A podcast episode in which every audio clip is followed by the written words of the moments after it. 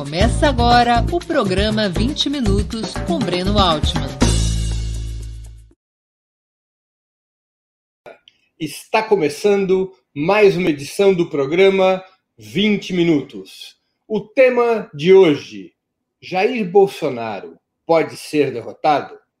Não é surpresa para ninguém que a recente pesquisa do Instituto Datafolha, demonstrando um recorde na popularidade de Jair Bolsonaro desde o início do seu mandato, tem impactado muitos cidadãos, muitas cidadãs que fazem oposição ao seu governo.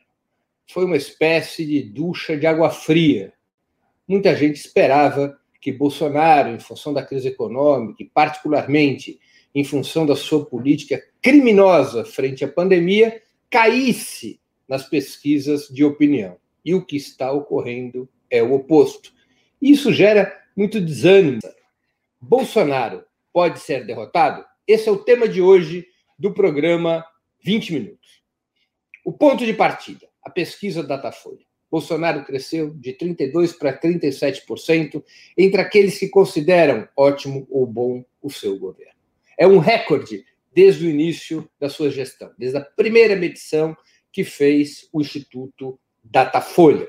É um índice que está abaixo do, do índice de outros presidentes nessa mesma época de mandato, incluindo Lula ou Dilma. Mas é um índice importante, porque Bolsonaro, em que pesa a crise econômica, em que pesa a pandemia, em que pesa sua política criminosa frente à pandemia, ao invés de cair, subiu. E isso é um fato político importante, que teve grande repercussão nas fileiras oposicionistas. Teve repercussão no jogo político do país. Teve e tem repercussão no jogo político do país. Nós temos que interpretar essa pesquisa e discutir um pouco quais as alternativas que as oposições têm em relação a essa situação, a essa nova situação, na qual Bolsonaro parece ter não apenas parado de perder apoios, mas voltou a conquistá-los. Os próprios coordenadores do Instituto Datafolha elencam três razões principais para essa performance de Bolsonaro. A primeira delas foi o fato do governo ter conseguido capitalizar para si mesmo a renda emergencial de 600 reais o setor da população que vive em penúria extrema e que é beneficiado por esse programa, que foi aprovado pelo Congresso, esse setor, ao receber essa renda emergencial, acredita ao presidente Jair Bolsonaro sua existência e declara apoio ao seu governo num gesto de gratidão. É razoável, é normal. São pessoas, homens e mulheres, numa situação extremamente grave, extremamente vulnerável. Depois de anos, lá se vão quatro, cinco anos de desmonte eh, das políticas sociais consolidadas nos governos Lula e Dilma, depois de meses de aprofundamento da crise econômica e do desemprego, agravada pela pandemia, o desespero das pessoas, homens e mulheres, faz com que essa renda emergencial seja uma espécie de cantil cheio de água oferecido à boca de quem, para, de quem está exausto de atravessar a pé o deserto. É claro que será visto como um néctar, como um presente, como algo muito positivo. E isso reverterá pelo menos provisoriamente, num certo nível de apoio eleitoral. Esse é o motivo. O segundo motivo, a naturalização da pandemia. A pandemia não está tendo na sociedade brasileira um impacto de indignação, ela foi normalizada. Na primeira morte que ocorreu no Brasil, acabou-se o estoque de álcool gel e papel higiênico. Com 110 mil mortes, quase, boa parte do país está enchendo os bares, shoppings, os restaurantes, as praias, o que é um demonstrativo dessa naturalização. Essa naturalização foi ajudada pelo próprio Bolsonaro e agora é ajudada pelos governadores e prefeitos da direita, que na prática executam a mesma política de Bolsonaro, uma política de leniência em relação à pandemia, uma política eh, de baixar a atenção e a guarda da sociedade frente ao novo coronavírus. Isso tem impactos na população. A população compreende a ação dos seus governantes como uma espécie de aval para a normalização, como um sinal de que está tudo bem, de que as coisas estão se ajeitando e estão se resolvendo, embora isso não seja verdadeiro. Vários estados do Brasil já chegaram no chamado platô da pandemia, quando, a, a, quando deixa de existir uma curva exponencial e os números se estabilizam, mas é um platô extremamente elevado, com 1.200 mortes diárias, e um platô prolongado que não dá até agora demonstrações de desaceleração na média nacional.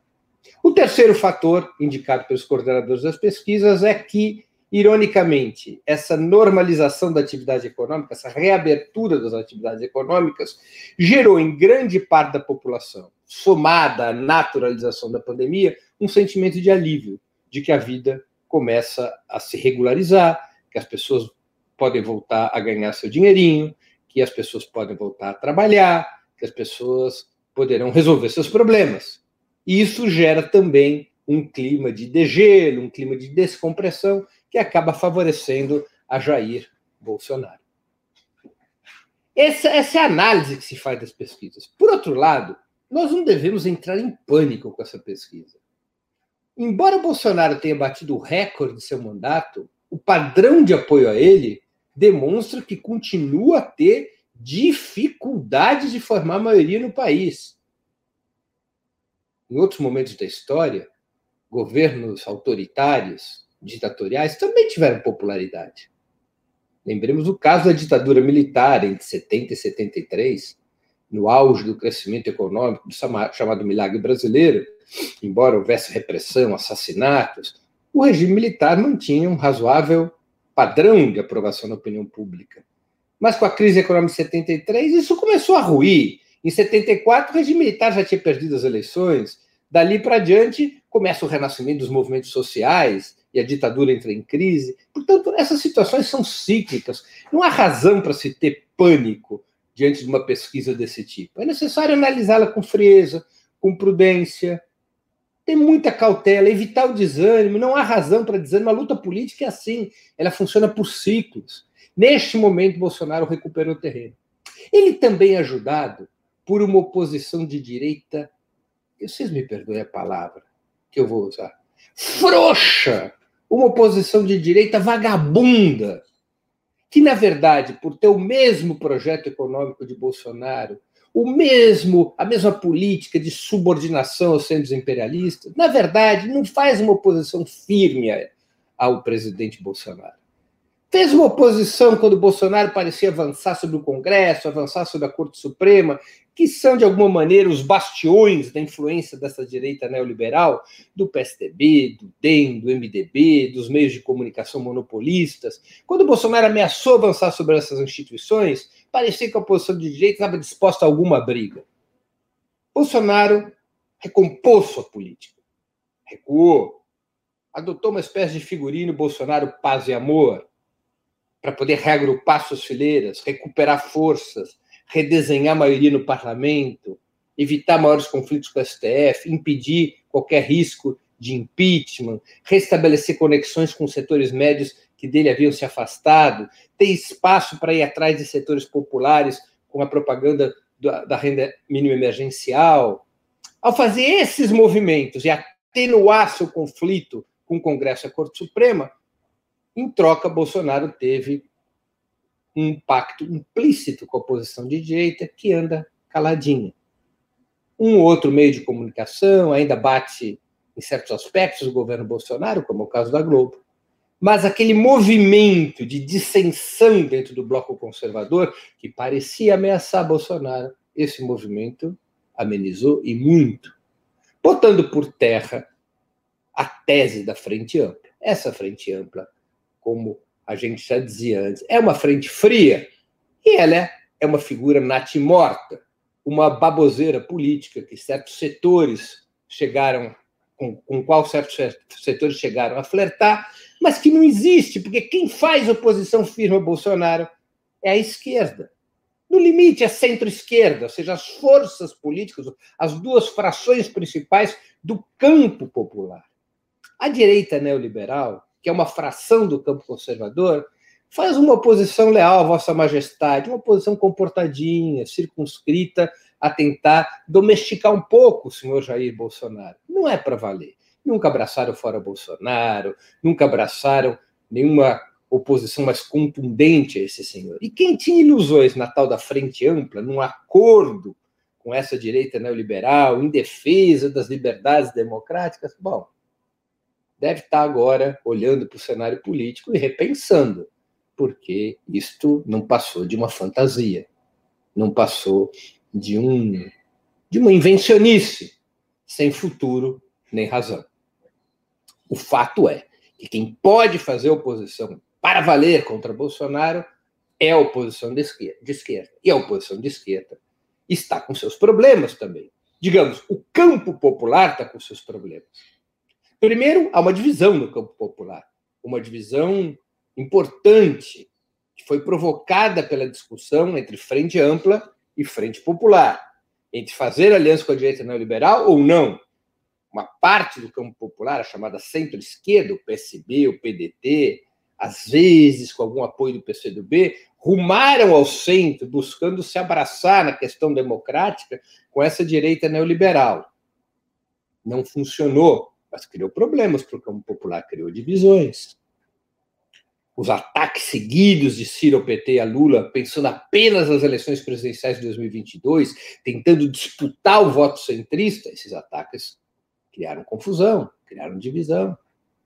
A centro-esquerda, infelizmente, com o apoio do PCdoB no Rio de Janeiro, impediu uma chapa única para enfrentar Crivella e, de, e disputar a ida para o segundo turno contra Eduardo Paes. Uma divisão do Bloco Popular. Há dificuldades em várias capitais do país em conformar uma aliança de esquerda, ainda mais uma aliança de todo o campo popular.